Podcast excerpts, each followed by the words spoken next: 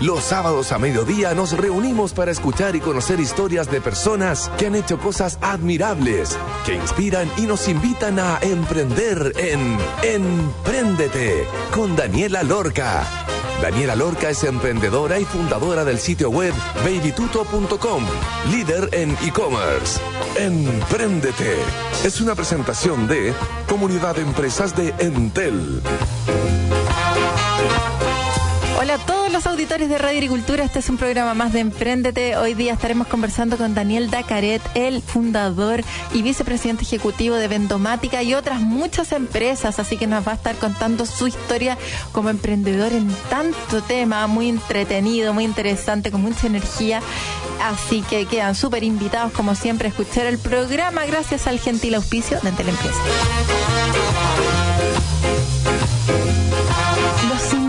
revivir esos momentos en las oficinas de querer tomarse un café o comerse un snack rico, sin tener que ir a un negocio.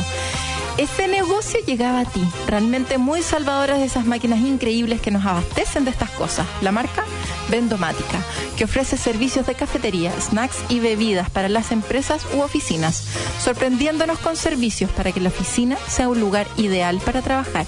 El emprendedor de hoy es actual participante en cerca de 15 empresas, un emprendedor que no para, su cabeza nunca deja de estar haciendo negocios, escaneando modelos de negocios, calculando rentabilidades, siempre innovando desde una luz ultravioleta para los cafés. ¿Para qué sirve? Le vamos a preguntar hoy día. Y así como también poder cargar la tarjeta VIP en las máquinas que podemos encontrar en todos lados. Es actual vicepresidente ejecutivo de Vendomática Sociedad Anónima y creador de Emprende tu Mente. Uno de nuestros entrevistados más premiados acá en el programa con Avon y Espíritu Emprendedor y decenas de otros premios. Bienvenido Daniel Dacaret a Emprendete. ¿Cómo estáis, Daniela Lorca? La voz que pone usted ah, es como así como de locución de verdad. Sí, pues Ah, me transformo. Olvídense cómo fuera la radio, señores. ¿ah? Entro en el personaje. Una voz suavecita para que suene bonito, ¿cierto? Para que la gente que está sintonizando ahí la radio, uy, qué bonito habla esta chiquilla, la vamos a escuchar. claro, el primer tip, hay que preparar la presentación de acuerdo a la audiencia. Exacto. De acuerdo, al cliente, está bien eso. ¿ah? Exactamente. Oye, Daniel, ya, para todas las personas que nos están escuchando en este momento y que dicen, oye, la Dani hoy día va a estar entrevistando a Daniel Dacaret, Vendomática, me suena. ¿Cómo llegaste? ¿Quién eres primero? ¿Y cómo llegaste a formar Vendomática? ¿Fue tu primer emprendimiento? ¿Partiste antes con otra cosa? ¿Eres solo con más socios? ¿Y más o menos hace Uf, cuánto tiempo no, tengo- estamos hablando? No, es que así es mucho tiempo. Yo tengo 53 años, entonces tengo, no sé, 25 años emprendiendo, Dani. Wow. Eh, a ver, eh, yo mi primer negocio, fundé mi empresa Globe el 17 de septiembre de 1993. Ya. Yo salí de la universidad el 92, me fui a viajar, se suponía que iba a hacer un MBA. Nada, no, pasó nada, no quedé, ¿ya? Me quedé un año dando vuelta, ¿ya? Y volví con un negocio, con una idea de negocio, básicamente vender eh, balanzas, porque yo trabajaba en los, en los Big John, en los minimarkets de Juan Pablo Correa, y que después se los vendió a Oxxo hoy día. ¿ya? Y ahí me tocó negociar con Don Domingo Castaño, el dueño de las panaderías Castaño, incorporar todo el tema de bollería y pan dentro de los Big John. Entonces tú generó una relación con Don Domingo muy buena onda. Y cuando yo me salí de los Big John para irme a estudiar afuera, él me llama y me dice, oye, Ariel, venga a trabajar conmigo a la panadería. Y yo ya, no sé, por dos años abriendo los locales, ¿cachai? Que Juan Pablo partió muy, muy de abajo. Ah, Compró un local, supermercado Lion, y ahí empezó a trabajar este concepto de los Big John. Y Juan y Don Domingo dice, venga a trabajar conmigo en la panadería.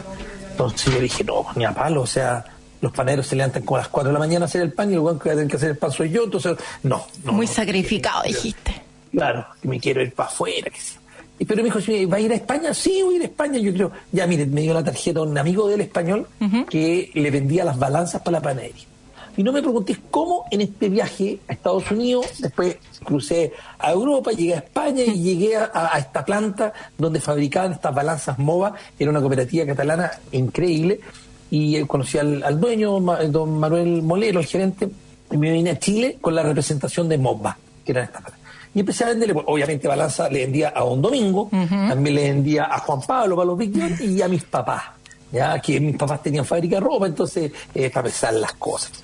Ya, pues y de repente como que se empezó a acabar el mercado, qué sé yo, y sale la ley de la tipificación de la carne. Ya. Donde tú tenías que imprimir un ticket con el tipo de corte de carne que estabas comprando. Y yo era el único que vendía en ese tiempo balanzas Ah. con una impresora térmica. Y empecé a vender balanzas RB, Sofacar, Friosa, Carnes Dark, a todos los carniceros, etcétera, a los panaderos, etcétera, y empezó como a crecer el negocio. Y ahí me fui de mi casa a un boliche en La Vega. Y empecé a venderle mucho a toda la gente de La Vega. Y así partí. Después de las balanzas, este vino Manuel Molero, me, dijo, dices que tráete estas otras balanzas, que son una- unas balanzas, pero que tú traes una moneda. Ya. Entonces tú te parabas ahí arriba y te pesabas y metías el brazo, te das la presión y te imprimía un ticket con eso. Entonces yo pescaba esas balanzas y empezaba a venderse en las farmacias. Claro, mira, de ahí me acuerdo. Esta máquina vale, no sé, 450 lucas y tú a 100 pesos la pagás, igual, en, no sé, en 20 meses, te, te das la presión, la gente. Y ahí me empecé a meter con el negocio de las monedas. Después este mismo don Manuel me presentó un amigo de él, Antonio Pérez, otro español, que hacía unos teléfonos públicos que parecían unos bototos ortopédicos, que se llama Amper, Antonio Pérez. Y ahí el negocio era con los kioscos, entonces tú ponías estos teléfonos públicos en un kiosco. El minuto en ese tiempo costaba, no sé, 9 pesos y vendía ya 100 pesos los 3 minutos. Entonces, eh, 100 menos 27, te ganabas 83 pesos al minuto, así, no sé, 100 llamadas al día en 8 mil pesos y 30 días al mes son 250 lucas y el teléfono costaba 150 lucas. Ese era el modelo de negocio. Ahí me, me acuerdo que me cambié de, de La Vega, me arrendé una oficina en La Urbina, asquerosa, chica, ordinaria, sin estacionamiento, olvídate. Y después ahí salió la desregularización de la telefonía. Salió Multicarrier, Faundel, eh, eh, Amistar se pasó a llamar Movistar, salió Entel PCS, eh, salió BTR, salió eh, Manquehue, y todo empezaron a tener, poner teléfonos públicos. Y yo vendía, y como eran españoles, yo empecé a traer los teléfonos eh, Ascoyen, que son en una cabina Garza, que son los que están a- hasta el día de hoy, los, los administro, los recaudo, le hago el aseo, la mantención técnica, etcétera. Y de ahí me empecé a meter en el negocio del vending. Y ahí empecé a poner máquinas. Al principio ponía máquinas de pilas, de libros, de- y, y después empecé como a competir la Nestlé, ya, y, y así empecé a formar el negocio. Mucha Ah. historia hasta que llegaste a las monedas, a esta mm, posibilidad de que las personas pudieran poner sus moneditas, billetes con algo a cambio. Y de repente viste estas máquinas, yo me acuerdo un- en un viaje a Japón, estas máquinas son realmente impresionantes. O sea, me salía un té caliente en el momento y yo, no, no lo puedo creer, todo era como maravilloso. ¿Dónde viste esto? ¿Te inspiraste en alguna parte? ¿Trajiste la licencia de estas máquinas? ¿Cómo es el proceso? ¿Mandaste a fabricar estas máquinas? Cuéntanos un poco como ya cuando entraste a, a querer hacer Vendomática como tu gran emprendimiento por el sí. cual te has mantenido. ¿Por cuántos años ya, Daniel? Vendomática. Uh, llevo, no sé, 25 años pues, en el negocio. Sí. Ya.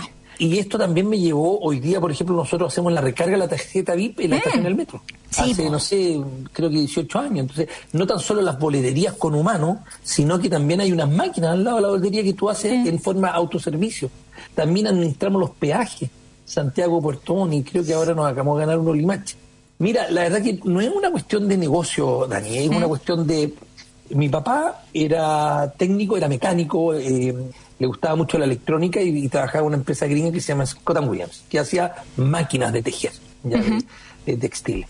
Entonces, él en el año 70 eh, fue a Alemania, a una empresa que se llama Sulzer Morat, y se trajo unas máquinas electrónicas para hacer eh, yacar, que eran tejidos que tú podías escribir y hacer diseños, ¿te fijas? O combinar colores.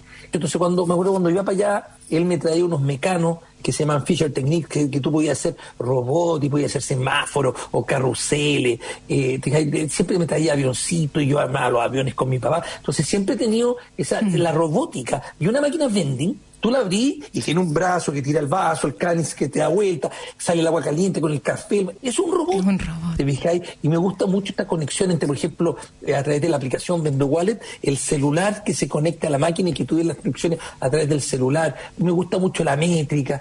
Entonces, esto es como una cuestión de chico. ¿ya? Y los negocios, uno siempre, siempre le han gustado los negocios y como siempre te ha gustado la electrónica, por eso, no sé, pues mi familia también son todos de ascendencia árabe, somos todos empresarios, somos todos eh, comerciantes, ¿te fijas? no hay, no hay ni uno que sea ejecutivo, empleado, y bueno, tampoco hay ningún gine- ginecólogo, ningún abogado, ¿te fijas? somos todos comerciantes. Sí, po, o sea, esta base empresaria con esta afición a la robótica y a las monedas y todo lo que acabáis de contar, te terminó llevando a armar Vendomática. ¿En qué momento dijiste, sabéis que quiero no solo snacks, sino que también cafés, sino que también que se cargue la tarjeta VIP en otra máquina? ¿Lo viste en alguna Mira, parte o decidiste hacerlo acá? ¿Y dónde pusiste la primera máquina? Claro, que ahí, ahí entran mis socios. ¿ya? Yo, yo siempre he sido de la idea de, no era el más inteligente del curso, siempre he tratado como de rodearme de gente más inteligente que yo, eh, porque las habilidades son distintas. A mí siempre me ha costado mucho eh, todo el tema de leer, hacerle seguimiento a ciertos temas. Entonces, yo tengo socios distintos con distintas habilidades para distintos negocios. Mi matriz se llama Globe, pero yo tengo muchos socios en Globe. Entonces, por ejemplo, no sé, tenemos 10, 12 socios distintos y tengo distintos negocios. Por ejemplo, tengo unos tablets que tienen como unas caritas y miden satisfacción de cliente en tiempo real, ¿te fijáis? Y ahí soy socio con Felipe Rosa y con eh, Bruno Cafese, tengo otro negocio con el Agustín el Tito Solari, Daniel, ¿y cómo buscáis a esa gente? Porque la idea es tuya, tú venís con el concepto, probablemente el capital lo tenés tú. ¿Cómo buscas a esa persona que finalmente terminas haciendo tu socio? No, son amigos, somos, amigos. O sea, con todo soy amigo de antes. Con Pelayo Covarrubia, que es presidente de País Digital, que también somos socios en todo el tema de ferroviario y, transporte. Nosotros hacemos eh, la administración de los pasos a nivel de ferrocarriles y también eh, el tema de los peajes para ISA Intervial. Mm. Santiago Bertomón, Troncal y Ramalé. Por ejemplo, Pelayo lo conozco, no sé, de la, época de gente joven, gente nueva. Mm. De, él fue, le hice clase en la universidad, fui ayudante de él. Entonces, gente que conocí con mucho tiempo y que he tenido relación. Con él me tocó negociar todas las paletas que tengo en el centro, las paletas publicitarias que tengo en el centro. Y en un momento trabajó en la municipalidad y me tocó negociar con él. Entonces, han sido producto de buenas experiencias que he tenido con cada uno de ellos. Con Jaime Godoy era el gerente general de CICE Dragao y en un momento nos presentamos juntos en una licitación por los parquímetros de, del centro. Entonces ahí, hoy día, después de 10, 12 años, somos socios, ¿te fijas? Sí, claro, todos distintos de la vida. Siempre, como yo soy, siempre he sido independiente, toda mi vida, yo siempre lo que he hecho es tratar de vincular a mis amigos a que emprendan. También tengo un déficit atencional empresarial, eh, llámese picoteo, ya que tengo muchos negocios distintos, lo cual hoy día me arrepiento. Creo que uno debería concentrarse en un solo negocio, pero la verdad que ese fue el modelo que elegí hace 20 años atrás, ¿te fijáis? Y estoy, estoy contento con, el performance. Sí, picaste en todos lados y en base a tu red de contactos de distintos lados, entonces lograste armar distintas sociedades para estas más de 15 empresas. Oye, estamos en el tiempo, me dice acá Don Lucho, para ir a una pausa. Y les voy a contar que en Entel Empresas te damos la tranquilidad y confianza para que puedas partir un emprendimiento o continuar con éxito tu negocio, entregándote con asesoría las herramientas digitales y la tecnología para que tú decidas cómo llevar tu negocio. Conócelas en entel.cl slash empresa. Vamos a escuchar una canción relacionada con el emprendimiento. Se llama The Distance by Cake por Cake y ya estaremos de vuelta entonces conversando con Daniel Dacaret este empresario que está metido en todo, ya no sé ni de qué empresa decirle, porque son miles. Así que digámosle Globe Ventomática, que es la más famosa, por la cual la gente tiene más conocimiento, eh, es más visible, digámoslo así. Y ya estaremos de vuelta entonces en el segundo bloque. Esto es Emprendete. Vamos y volvemos. Reluctantly crouched at the starting line. Engines pumping and thumping in time. The green light flashes, the flags go up. Churning and burning, they yearn for the cup. They deftly maneuver and muscle for rank. Fuel burning fast on an empty tank. Reckless and wild, they pour through the turns. Their prowess is potent and secretly stern. As they speed through the finish, the flags go down. The fans get up and they get out of town. The arena is empty, except for one man still driving and striving as fast as he can. The sun has gone down and the moon has come up. And long ago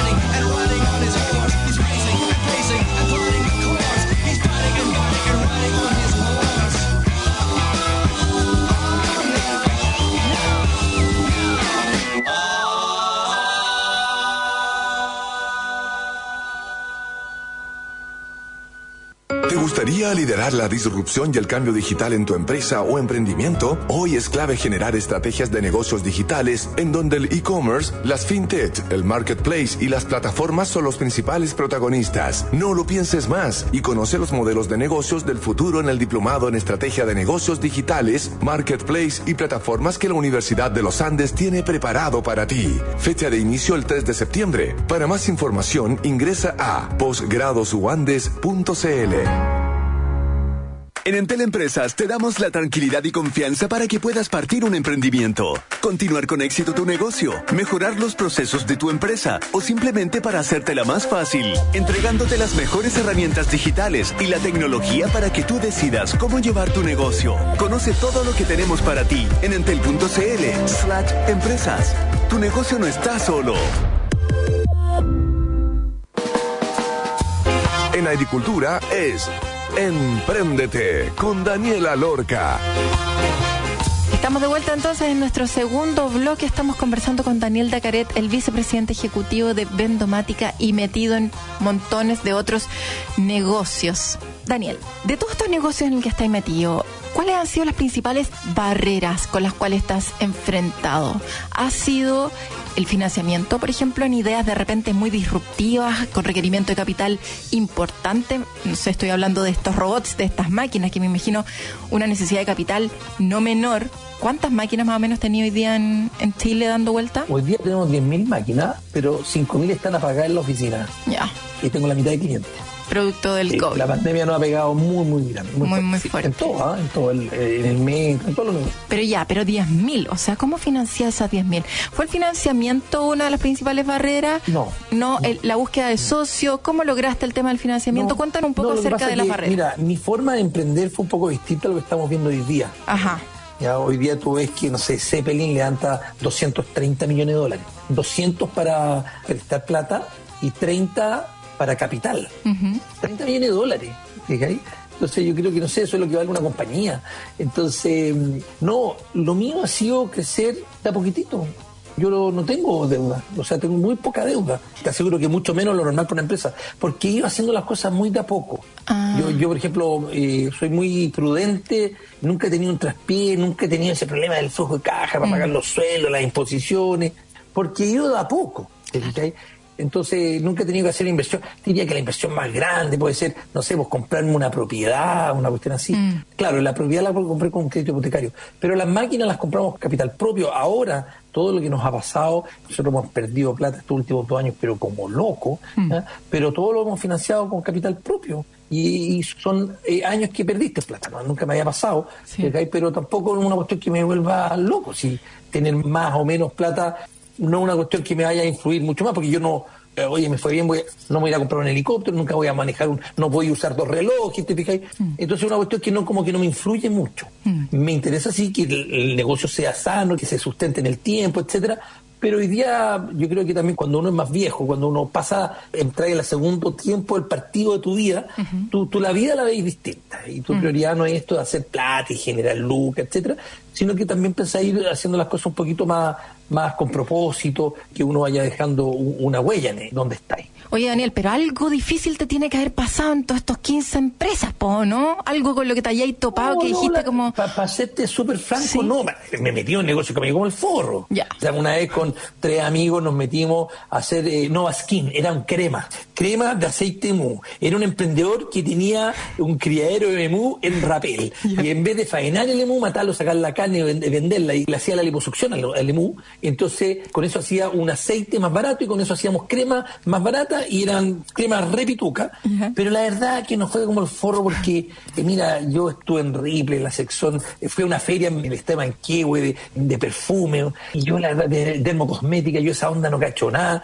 y no vendíamos nada, pusimos un local en el aeropuerto, y tú le vendías el local, eh, la, la cremita al, al turista, y se la, se la quitaba en la puerta del avión. Entonces, al final, mira, duramos tres años, nos hicimos muy amigos, tuvimos un par de años regalando crema y cuestiones así, y después tuvimos que cerrar el negocio. ¿ya? Sí. Pero la verdad que he hecho malos negocios, pero si tú me decís algo difícil, lo difícil ha sido esto de, por ejemplo, cuando trabajé desarrollando productos protegidos, ahí estaba metido el Fondo Austral, o sea, teníamos plata y todo el cuento, pero me acuerdo que me iba a las ocho y media de la mañana al Plaza Oeste abrir el, módulo que, que se para vender el producto y estaba ahí todo el día dentro del mall. Y mm. salía y a las 10, 11 de la noche y no viste el sol. Mm. Y era un sábado, y era un domingo. Mm. Entonces, ha sido mucho sacrificio, ha sido mucho de eso, pero también algo que a ti te gusta. También han habido muchos eh, momentos que súper eh, alegres. A mí me gusta mucho eso de, de hacer algo y verlo en la góndola después. Mm. O, es como que tú te topís con una niña que anda en el coche con su agua con productos tuyos. Y eso es lo que a uno le gusta. Entonces, la verdad que lo más difícil ha sido el, esfuerzo, el sacrificio, que el 90% de las veces te dicen que no. Tú tratáis de vender y te dicen que no, pero eso es propio del día a día.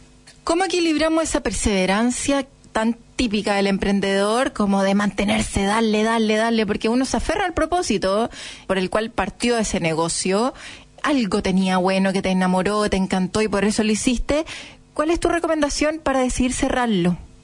Cuando decidieron cerrar el tema de las cremas, ¿en qué se fijaron? mira, independiente de, los porcentajes que tú puedas tener como socio, por lo general mi socio, diría que la mayoría de las veces, el 99% de las veces, son gallos con mejores estudios, más capacitados, más cultos, ¿cachai? Que yo. Entonces yo confío un poco también en la decisión que uno toma en conjunto. ¿ya? Y me acuerdo, por ejemplo, con Cristian Ecol, que es mi socio en las cremas, era hoy día socio mío en Vendomática, pero en las cremas también era socio. Y al segundo aumento de capital, o al tercero, no me acuerdo, eran pocas platas, ¿cachai? Pero él no quiso ir, no, yo hasta aquí no me llego, yo empiezo a diluirme, porque ya no le creo nada al negocio. Y dije, yo, le insistí, y ya puse el segundo, después puse el tercero, y después ya tomamos la decisión de cerrar, porque no perdí plata, ¿te fijas? Entonces al final, Orlando, que era el, socio fundador, le vendimos en un peso el negocio, ¿te fijáis? Entonces, claro, a lo mejor para él solo, con una estructura menor, le daba el negocio, pero era hay cuatro socios más viejos que pensaban en un negocio más grande, no te da. Entonces, yo creo que es una cuestión de sentido común. Uno puede perseverar, o sea, o, tratar de pasar este periodo del Valle de la Muerte, pero hasta ahí nomás, si no hay que ser tonto. Sí, y también pedir mucha ayuda, ¿ah? mucha ayuda, preguntar, me acuerdo ahí, bueno, yo soy emprendedor en Endeavor, igual que tú, y ahí me ayuda mucho la red, y entonces cualquier duda delante del teléfono, y si sabes que habla con, me acuerdo que es Vin Boroni, que es muy bueno en este tema de, estas decisiones, me ayudó harto, ¿te fijáis? Sí. Entonces... Asesorarse eh, bien. Ah, acompañarse. Oye, hay hablado eh, más de una vez con respecto al tema de los equipos, de la gente, de lo preocupado que eres tú por tus equipos, por tu gente conocida, todas las personas que trabajan en todas las empresas las que estáis participando. ¿Qué recomendaciones darías acerca de eso, como del tema equipo y también entender cuál es tu rol? activo en esas empresas, porque estamos hablando de varias empresas y a todas les va bastante bien. Obviamente cada una con su escala y, se entienden las proporciones, obviamente, del impacto del, negocio, pero pero a todas les va súper bien. ¿Cuál es tu secreto, Daniel? ¿Qué es lo que hacís distinto? ¿Te metís en la parte financiera? ¿Tú manejáis la caja al principio? ¿O tu secreto está en la contratación de las personas y estar súper encima los primeros años? ¿Cuál es tu secreto y el momento en que sueltas? Mira, todos los negocios en que estoy metido mi modelo de negocio en un momento fue empezar un negocio y al poco andar a buscar un socio y después salirme y empezar el próximo negocio. Y, ese es este déficit atencional empresarial que te decía. Entonces, yo, por ejemplo, no sé, cuando partí fiscalía privada, al año, año y medio, conocí a Juan Enrique Suárez. y Juan Enrique era el gerente general del Ministerio Público. Y ahí dije, ¿sabes qué? Tenéis que salir, te, trabajar conmigo, tener un plan de stock option, quédate acá y bueno, después de, no sé, dos, tres años, Juan Enrique se salió, trabajamos, no sé, un año y medio, dos años juntos, y hoy día él es el que lidera Fiscalía Privada. En Vendomática, eh, cuando eh, Moneda tenía el 17% de Vendomática. Y en un momento hicimos una negociación para yo comprar, ¿ya? y salió Moneda, y ahí me tocó negociar con, eh, con Fernando Piné y puso un asesor que era Álvaro Bascuñán, que es actual socio mío también en Vendomática. También le dije, ¿sabes qué? Me gustó el trabajo, vente a trabajar conmigo. Le pedí permiso a Fernando, ni un problema. Él trabajaba mucho con, con Restini, con Sí, Gonzalo. Bueno, vente a trabajar para acá, qué sé yo, él fue, y él es el director de operaciones, tiene un plan de stock option. Entonces, eh, creo que es fundamental eso. Y lo otro, ser simple. O sea, yo, la caminata diaria, o sea, yo eso lo, se lo vendí al Tito Solari, él siempre me decía que, don Juan, junio los sacaba a pasear todos los miércoles en una tienda distinta. Yo fui director un par de años en Casa Idea, me tocó trabajar con Mauricio Russo y con Alejandro Gerard. La verdad que las caminatas de los días viernes a las tiendas eran agotadoras pero pucha que hay que estar en las tiendas. Y en Vendomática mis tiendas son mis máquinas. Entonces tengo que ir a las tiendas. Esto no es una cuestión de estar en el computador. Entonces yo soy muy de ir a terreno. O sea, las estaciones del metro las conozco todas. Las he recorrido enteras. Hace un mes atrás fui con eh, Álvaro Ascuñán, con Laurita Trujillo y con Carlos Reyes de Vendomática, los cuatro, y recorrimos F, San Fernando. ¿Cachai? Ferrocarriles, o sea, Metro Tren, perdón, Metro Tren. Entonces, eh, hay que estar ahí porque ahí está el negocio, o sea, el negocio no está en la oficina. Entonces creo que eso es parte de tu equipo y, y lo otro, yo no estoy en automática, trato de ir todos los días, salir a caminar, también te, sirve mucho. Y salváis a la gente y conversáis tres minutos con, con algunas personas, te fijáis. Y lo otro, que es un tema de actitud, que es irradiar energía positiva, construir en torno a uno una aureola de energía positiva, porque hay gente que construye una aureola de energía negativa. Sí. Los que construimos una energía, eh, una aureola de energía positiva, somos pegajosos, la gente, eh, uno atrae a la gente. Mm. Eso es súper importante. Eso es una forma de vivir. no te estoy hablando solamente en la pega, es una forma de, no sé, tú me, de repente me en el auto y voy a riéndome. Y es súper importante eso porque uno tiene, eh, es por eso cuando tú te, pero si te ha costado, ha sido duro, o sea, digo que me ha costado mucho menos que un gallo de, de Molina que quiere hacer su emprendimiento. Entonces no me puedo quejar. Daniel, no me puedo ir eh, sin dejar de preguntarte sobre esta tremenda iniciativa que partió como un asado originalmente, un asado para emprendedores, porque esta misma energía positiva, tu intención de que la gente se reúna, haya en redes, conversemos, compartamos experiencia y podamos hacer crecer aún más nuestros negocios y crear estas sinergias que se producen entre otros emprendedores para crear y crear más negocios. Se te ocurrió también este asado emprendedor y después Emprende tu mente. ¿Qué es Emprende tu mente? ¿En qué está ahora? Mm. Y lo que te gustaría compartir acá con los la, la verdad, Dani, no se me ocurrió a mí. Ah. Yo estaba eh, un día en... Eh, yo hacía una cuestión que se llamaba los First Tuesday con Tim Delages, un alemán. ¿ya? No sé, 15 años atrás. Y estábamos en el Liguria eh, un happy hour, ¿cachai? Y de repente Cristian Sepúlveda, de Ubik, me dice, oye Daniel, hagamos un asado. y justo era la época de Plan Z, donde tú decías, ya, pues vamos al tiro. Y decía, sacáis una parrilla y la hacía en la vereda. Me dije, ya, pues vamos a la casa. Esto lo hacíamos en enero, y yo estaba eh, viudo de verano y no íbamos a mi casa. Estaba el Daniel Durraga, del de Corner Shop, está Nico Orellana de, de, ¿cómo se llama?, de Welcome. Era como un grupo. Y lo que hice yo, invitar a un par de amigos míos que el de Falabella, el Tito Sola, hay un par de compañías de sur. En ese tiempo estos emprendedores no eran nada. Sí, sí, sí. Pues. No, había ni un unicornio. ¿ah? y ahí dije, chuta, que el después de juntar estos dos mundos. Y son mundos que por lo general no hablan. Mm. y ahí yo me di cuenta, yo empecé a decir, chuta, a mí las cosas que me han costado es conseguirme reuniones. Mm. En fiscalía privada, olvídate lo que me costó conseguir una reunión con Guillermo Piedrabuena. Mm. Es infranqueable. Son 7.000 abogados antes de él. Claro. Olvídate lo que era conseguirse una reunión con Arturo Herrera de la PDI para proponerle este sistema de seguridad. Mm. Entonces, eso, lo que yo hice, ya, es que hagamos esta cuestión y empezamos cada vez más a hacer más, a invitar más gente a la casa. Y al tercer año, mi señora me dijo, ¿sabes qué, compadre? En la casa 100 personas niñas, así que búscate otro lugar. Y Ari Berman, de 3M, que era el gerente de innovación de 3M, me dijo, oye, hagámoslo en el quinto 3M. Y ahí empezamos a hacer una cuestión un poco más grande. No sé, pues al séptimo año llegaron eh, 3.500 personas con dinámicas, ¿cachai? Yo me acuerdo que tú fuiste a dar una charla al de 3M, al, del 2019. Yo ahí no te conocía bien todavía, ¿cachai? Y todo a nivel de pasto. No hay un podio, tú no hay una charla, tú te ponías en una carpa abierta, la gente hay cojines, y mm. esto un día asado, la gente va con la familia, y había muchos gallos que de repente tú podías estar hablando, no sé, y nunca me olvidar la foto de Agustín Edwards hablando con un gallo, y yo creo que ese gallo no tenía idea que el guarda del frente era el dueño del Mercurio.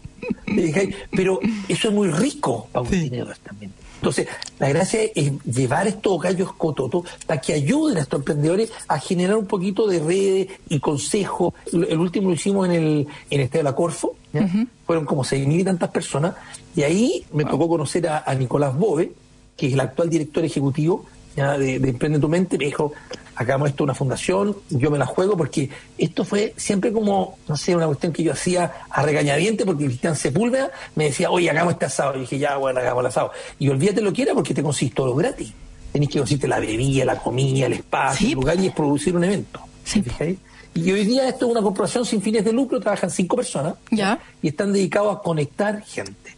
¿ya? Y es una plataforma digital donde la gente dona tiempo y los ejecutivos, gerentes de empresas, inversionistas, mentores, y postulan a reuniones los emprendedores con ellos. Y hay un robot de inteligencia artificial que ve el perfil de cada uno Ajá, y hace el match. Ese robot lo desarrolló Iguay, no, lo- no lo hicimos nosotros. ¿ya? Hoy estamos haciendo cerca de 40 reuniones diarias. ¿Cuándo el próximo, Daniel? Antes de cerrar. 10 y 11 de diciembre, ahora le pusimos Encuentro Nacional de Emprendimiento e Innovación, esperamos lograr juntar unas 6.000, 8.000 personas según el aforo. ¿ya? Sí. ¿Y dónde será?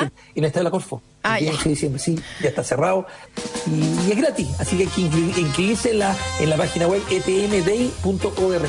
etmday.org. Ahí nos vemos entonces todas las personas que están emprendiendo, que tienen algunas cosas. Ese es el lugar para poder conectar con empresarios de gran escala, o emprendedores que les ha ido bien, más o menos, no sé, y compartir experiencias de lo lejos, lo más importante, y pasarlo bien con esta energía positiva. Y ojalá que estén eh, manejando en este momento y se encuentren con Daniel Dacaret riéndose en su auto al lado. Se van a acordar que fue este tremendo emprendedor con tantos años de historia que se hace muy difícil poder contarla en un programa de treinta y tantos minutos, así que probablemente nos vamos a volver a escuchar. Muchísimas gracias, Daniel, por tu tiempo, por tu historia, la verdad, muy, muy entretenido y mucha suerte con todo lo que viene y, y esperemos ti, revertir la te situación. felicito por el programa. Ay, esto, ayuda mucho, ayuda mucho. a desarrollar el ecosistema emprendedor. Así que felicitaciones por el esfuerzo que hay detrás de todo esto. De todas maneras, oye, bueno, para el evento podemos sacar al- varios emprendedores de ahí y podemos hacer algo entretenido, pensémoslo. Súper bien. ¿Ya? Relacionado. Impecable. Ya, pues Daniel, un abrazo grande. Te mando un abrazo que estés súper. Igual. Chao. chao, chao. Nos vamos a ir al tercer bloque, pero antes de irnos les voy a contar que en Entel Empresas te damos la tranquilidad y confianza para que puedas partir un emprendimiento o continuar con éxito tu negocio, entregándote con asesoría las herramientas digitales y la tecnología para que tú decidas cómo llevar tu negocio. Conócelas en entel.cl slash empresas.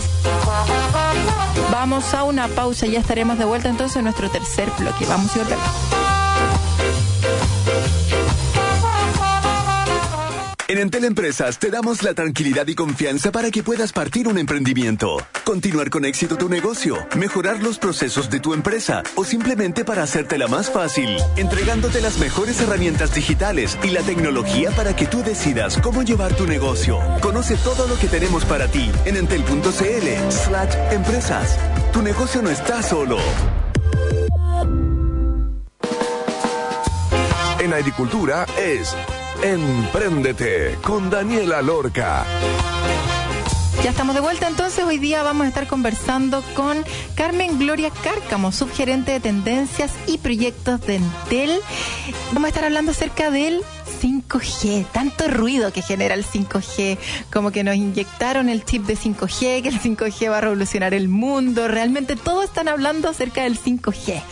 Carmen Gloria, bienvenida a Emprendete. Cuéntanos, por favor, qué es la tecnología 5G. Hola, primero que todo, la tecnología 5G es un servicio de conectividad móvil que se está gestando ya hace bastante tiempo, hace casi cuatro décadas. Primero recordaremos que tenemos todo esto con el 1G, 2G, 3G, 4G. Ha sido toda una revolución, ¿cierto? Es una evolución que incluso partió por la voz, por lo que nos acordamos también de los mensajes de texto y luego a partir de los datos y hoy día, por así decirlo, es conectividad total. La promesa del 5G es esa capacidad que básicamente se diferencia de las redes 4G por tres grandes cosas. Uno siempre tiene que acordarse cuáles son como las tres características principales que me puede dar el 5G. Una es que en condiciones óptimas puede ser hasta casi 10 veces mayor que el 4G. ¿Diez La veces otra mayor es 10 veces más rápido? 10 veces más rápido. Wow. Ok, imagínate, por ejemplo, que si tú estás, a mí siempre me gusta hacerlo como, como si yo quisiera descargar Los Guardianes de la Galaxia, que es una película más o menos de dos horas, pensemos más o menos así. Ya. Eh, que ponte tú si tú tuvieras una comparación. Siempre, porfa, en, en este espacio de, la, de lo óptimo de la conectividad de la red, ah, tú en 3G te podrías demorar hasta más de 26 horas en bajar una película. Con 5G tú te demorarías un par de segundos, digamos que no más de 4 segundos en descargar, por ejemplo, una película. A eso estoy hablando cuando digo de como una mayor velocidad. Hoy día, cierto, eh, por supuesto, esto se está habilitando de a poco y en el tiempo vamos a ir viendo todas estas grandes capacidades. Una de las terceras cosas que te quería comentar, además tiene que ver con la capacidad de tener muchos dispositivos conectados a la vez. Mm, Entonces, imagínate tú de repente cuando vas a un estadio o andas en el aeropuerto o en un taco. un taco lleno de, claro, lleno de gente que se satura la comunicación con 5G, eso no te va a pasar, porque en el fondo permite también mayor conectividad de dispositivos. Claro. Entonces, ahí uno puede volar hacia donde quisiera, digamos, imagínate tener en el aula niños con antiparras de realidad virtual, todos conectados, viajando, por ejemplo, a un recorrido virtual en un museo o viajando, no sé, a una experiencia en el pasado con los dinosaurios, qué sé yo, y todos conectados con una latencia súper baja, viéndose en muy buena calidad ese video. Eso más o menos como las características más fundamentales que tiene el 5G. Maravilloso. Carmen Gloria, aterricémoslo entonces a los beneficios que puede traer esta tecnología 5G para las empresas y las pymes. ¿Cuáles serían?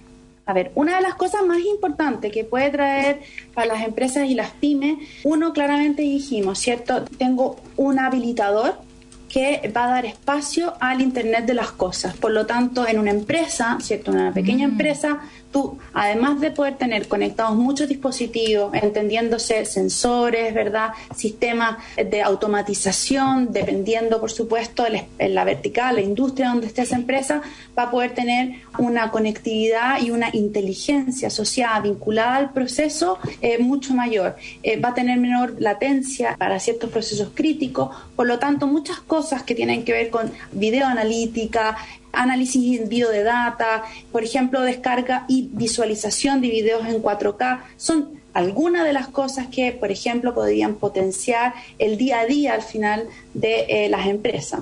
Perfecto. ¿Y qué efectos tendrá en la aplicación de esta tecnología a los negocios más B2B, específicamente pequeñas con medianas y grandes empresas? De nuevo, es conectar, ¿cierto? La data, es meterle procesos de analítica avanzada, conectividad, como te comenté antes, de tener muchos dispositivos conectados a la vez, que una cosa es poder tener con los conectados y otra cosa es que se pueda transferir la información en tiempo real. Por lo mm. tanto, dada la baja latencia, ¿cierto? Que nos vaya entregando paulatinamente 5G, eh, tú vas a poder tener distintos procesos que son críticos eventualmente y que requieren de respuestas en ese mismo momento. Eso es una característica bastante potente. Y toda la habilitación de distintos servicios que van a poder conectar empresas con empresas, máquinas con máquinas, empresas con personas, con la ciudad, con distintos sistemas de, no sé, transporte, salud, logística, procesos de automatización, obviamente todo regulado y acotado a la dimensión y al propósito que tenga cada una de esas microempresas. Claro, un tremendo impacto sin duda a todas las empresas, a la economía, a la calidad de vida de las personas en general. ¿A partir de cuándo esto va a estar disponible, Carmen Gloria? ¿A partir de cuándo vamos a poder bajar una película así de rápido? ¿A partir de cuándo vamos a poder analizar todos estos datos en tiempo real muy rápido y fomentar obviamente los beneficios que tiene para estas empresas? Bueno, Entel y conjunto con también las otras compañías de telecomunicaciones, ciertos participantes del concurso de asignación de espectro 5G de la Subtel, ¿verdad? Están en un proceso de instalación de todo lo que tiene que ver con las redes 5G.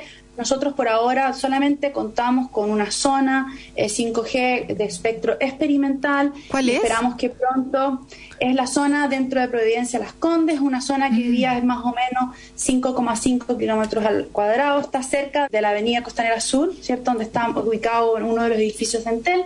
Es una zona con espectro experimental, donde nosotros también ya hemos hecho varias demostraciones de las posibilidades que nos va a entregar 5G, mucho, ¿cierto?, de cara a las empresas, como te dije, analítica de datos, eh, visualización de información en tiempo real. Hemos hecho también dentro de esa zona y en otros espacios en conjunto con el Ministerio de Transporte también un caso de bioanalítica para prevenir atochamientos, conteo de, peatones, evitar cierto algunas situaciones que pueden ser tal vez un poco delicadas en términos de seguridad tanto para los transeúntes como para los automovilistas. Entonces, como ves ahí hay un tema súper interesante que va teniendo con este rollout que va a ir de a poco que genera muchas expectativas y que, por cierto, como te comenté, desde la analítica hasta los chatbots, los videos en alta resolución, todo lo que necesite, ¿cierto? Mucha inmediatez alta capacidad y velocidad de la red. como siempre, Entel Empresas a la vanguardia con esta nueva tecnología que nos va a ayudar a todas las pequeñas, medianas y grandes empresas entonces a poder trabajar velozmente, más eficiente, más eficaz con todos estos accesos. A, no hay nada mejor que un, internet que vuele, ¿cierto? Con muchos dispositivos y que no sea como hoy, déjame que tengo una reunión, porfa, no te conecté a nada. Como que eso ya quedó en el pasado. Muchísimas gracias, como siempre. Carmen Gloria Cárcamo, subgerente de tendencias y proyectos Entel. Que esté súper bien, buena suerte con el proyecto y vamos a ir a darnos una vuelta ahí a ese lugar experimental para ver qué tan rápido puedo conectarme a través de Zoom, Meet o cualquier llamada con alguna persona. que estén súper bien. Perfecto. Un abrazo grande. Chao, chao. Como siempre, nuestros amigos de Entel. Qué seco, ¿cierto? Con las últimas tecnologías, con cosas nuevas, sorprendiéndonos como siempre aquí en el programa, dándonos puros datos interesantes para quedarnos contentos con lo que se está haciendo a nivel de telecomunicaciones en el país. Hoy día tenemos a una invitada, Karin Jürgensen, decana de la Ingeniería Comercial de la Universidad de los Andes. Vamos a estar hablando acerca de una nueva carrera. Ella es decana de esta carrera de Ingeniería Comercial que tanto se repite en relación al emprendimiento. Muchos ingenieros comerciales les gusta emprender, así que estamos muy entusiasmados con lo que ella nos va a contar. ¿Qué es esta nueva carrera? ¿Cuáles son las cosas nuevas que están inventando ahí en Universidad de los Andes? ¿Cómo estás, Karin? Bienvenida a Emprendete. Hola Daniela, muchas gracias por esta invitación. Es un emprendimiento, tal como tú dices, y pensamos que va a tener mucho interés. Es una carrera nueva de ocho semestres que está en la misma facultad de Ciencias Económicas y Empresariales y la carrera se llama International Business. Se llama así en inglés, que es, que es negocios internacionales, pero su nombre es en inglés porque es una carrera que en gran parte se imparte en inglés. Aproximadamente el 40% de las asignaturas se van a dar en inglés y esto no significa que son clases de inglés, que también las hay al principio para las personas que más necesitan reforzar el idioma, sino que significa que finanzas lo van a tener en inglés, marketing lo van a tener en inglés, recursos humanos y toda la línea de cursos de negocios internacionales también va a ser en inglés.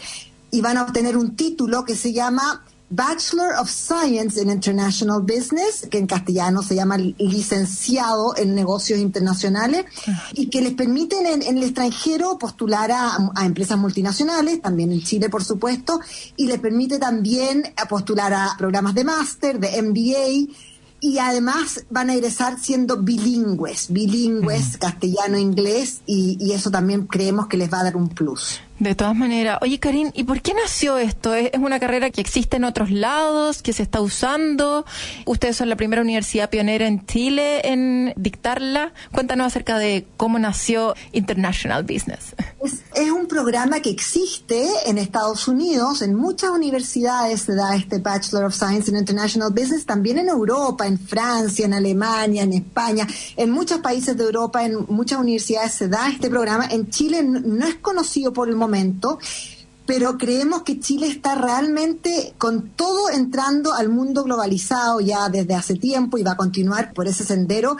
Y de ese modo pensamos que es importante también ofrecerle a quienes se visualicen trabajando no solamente en el país, sino también en algunas temporadas, a lo mejor en otros países, o aportando en Chile en multinacionales, sabiendo la cultura de trabajo de otras partes del mundo, sabiendo trabajar en inglés en materias de empresa. Creemos que esa oferta es atractiva para las personas que se visualizan como ciudadanos del mundo mm. y, y, por eso nos dimos cuenta que hacía falta en el país una propuesta de este tipo. Oye, y qué importante es lo que tú decís acerca del idioma, porque de repente uno cree que sabe hablar inglés porque ve una película o porque entiende, puede tener una conversación informal con alguna persona, pero es muy distinto poder hablar de negocios en inglés, porque es un vocabulario completamente nuevo, eh, diferente, que uno no está acostumbrado a usar. Entonces es muy, muy importante lo que estás diciendo. ¿Qué requisitos necesitan los estudiantes para poder postular? ¿Necesitan un nivel básico de inglés o no necesariamente? Efectivamente, vamos a tomar una prueba de evaluación de inglés porque efectivamente no queremos tener que enseñar digamos this is the window that is the door pero pero sí entendemos que las personas evidentemente no tienen por qué llegar con un nivel alto de inglés. Eso queremos entregárselos durante la carrera. Entonces vamos a tomarle a, a todos los postulantes una prueba de inglés donde podamos ver cuánto reforzamiento requieren en el idioma en cosas básicas, ¿verdad? Básicas de conversación. Y eso se los vamos a entregar aquí. Van a tener hasta cuatro semestres de inglés idioma, idioma así como gramática, etcétera. Pero donde más van a aprender realmente inglés es lo que tú mencionabas recientemente, que es tomando cursos en inglés de negocios, de innovación, de emprendimiento, de finanzas, de marketing, de recursos humanos, de fuerzas globales, de cómo hacer negocios en el mundo. Todas esas asignaturas van a ser en inglés, otras van a ser en castellano, porque también necesitamos darles la posibilidad de trabajar en Chile, ¿verdad? Entonces también tienen que saber hablar de finanzas en castellano, de marketing en castellano, de, de estrategia en castellano. Entonces van a tener algunas en inglés, otras en castellano, de modo que salgan realmente bilingües. Maravilloso. ¿Esto va a ser diurno y vespertino o las dos modalidades o solamente diurno? ¿Y desde cuándo se puede encontrar esta nueva carrera disponible en la Universidad de los Andes? Es un programa full time, digamos, igual que cualquier carrera que toma un alumno recién egresado del colegio. Está sobre todo pensado en alumnos que se van a poder dedicar desde las ocho y media de la mañana hasta las seis de la tarde a tomar cursos, a hacer trabajos grupales con sus compañeros cursos. De hecho, aquí va a haber trabajos grupales también con grupos de otros países, ¿verdad? Estamos haciendo acuerdos con profesores de universidades de, distintos países, de modo que los grupos de trabajo también sean multiculturales. Entonces, no es un programa vespertino en estos primeros años, va a ser más bien diurno. Y también me preguntabas tú desde cuándo se puede tomar este programa. Sí. Y es para los que están egresando ahora a, fines de año. Para los que están egresando a fines de año, van a poder, con su prueba de transición universitaria, van a poder postular a través del DEMRE, en el Sistema Único de Admisión, ¿verdad? Igual como postulan a cualquier carrera, van a poder buscar ahí en el DEMRE, van a poder buscar ingeniería comercial, pero van a poder buscar International Business conducente a ingeniería comercial, porque si bien es un programa que con ocho semestres te da un grado que tiene empleabilidad en el país y también en el mundo, con dos semestres adicionales te damos el título de ingeniero comercial. Entonces, em, en el DEMBRE se postula con International Business conducente a ingeniería comercial, así se, se va a llamar esta carrera, y, pueden postular ya los que dan la, prueba de transición universitaria ahora a fin de año. También estamos aceptando postulaciones en estos momentos con personas que hayan rendido en su cuarto medio alguna prueba internacional, el famoso IB o el Abitua de, de los colegios alemanes o la prueba de los colegios franceses, la prueba de los colegios italianos, todas esas son también una vía de postulación. Esos alumnos pueden acercarse a la universidad, a la Facultad de Ciencias Económicas y Empresariales ya desde hoy y vamos a conversar con ellos, pueden pedir toda la información que quieran, se les puede hacer una pequeña entrevista en inglés un poquito para saber si por lo menos se defienden en lo básico y ahí ya pueden postular con las pruebas internacionales. Espectacular. Entonces ahí está el llamado para las personas que están egresando de los colegios, pero también para todos los emprendedores que están escuchando el programa. Pueden entonces inscribirse a dar la PTU, que en mi época se llamaba Prueba Aptitud Académica, y me cuesta mucho ese cambio de nombre, PTU, y poder estudiar. De todas maneras es algo que puede complementar sus carreras actuales, que de todas maneras les va a dar muchísima más amplitud de mundo, bilingües van a terminar y conocimientos de negocio que son tan importantes hoy en día, sobre todo eh, relacionados con el emprendimiento. Así que Muchísimas gracias, Karim. No sé si te gustaría contar algo más, dejar pasada la invitación para todas las personas que nos están escuchando. Muchas gracias, Daniela. También contarles que este es un programa que tiene un intercambio en el extranjero, que es parte del desarrollo, que no te atrasa, no te atrasa el egreso, porque tenemos pensado que el séptimo semestre te puedas ir de intercambio sin atrasarte. También tiene, por supuesto, práctica profesional, que los emprendedores entienden también que eso es muy importante, que las personas lleguen con calle, ¿verdad? Con calle. Entonces tenemos pensado que tengan que hacer una práctica profesional, que puede ser en Chile o en cualquier país del mundo. De modo que yo creo que es un programa muy atractivo tanto para personas con espíritu emprendedor. El programa tiene también cursos en, emprendimiento, en realizar negocios, así que todos invitados a informarse en la Universidad de los Andes o andes.cl o venir a la facultad en el campus en San Carlos de Apoquindo. Muy bienvenidos, estaremos para atenderlos. Muchísimas gracias entonces por la invitación. Y eso sería todo por hoy, queridos auditores. Pueden volver a escuchar el programa descargando ahí en radioagricultura.cl y vuelven a escuchar y repetir el programa de hoy día. Les mando un tremendo abrazo, que tengan un lindo fin de semana. Nos escuchamos el próximo sábado a la misma hora. Esto fue Emprendete. Chao. En Agricultura fue Empréndete con Daniela Lorca. Historias de personas que han hecho cosas admirables que inspiran y nos invitan a emprender. Empréndete es una presentación de Comunidad de Empresas de Entel.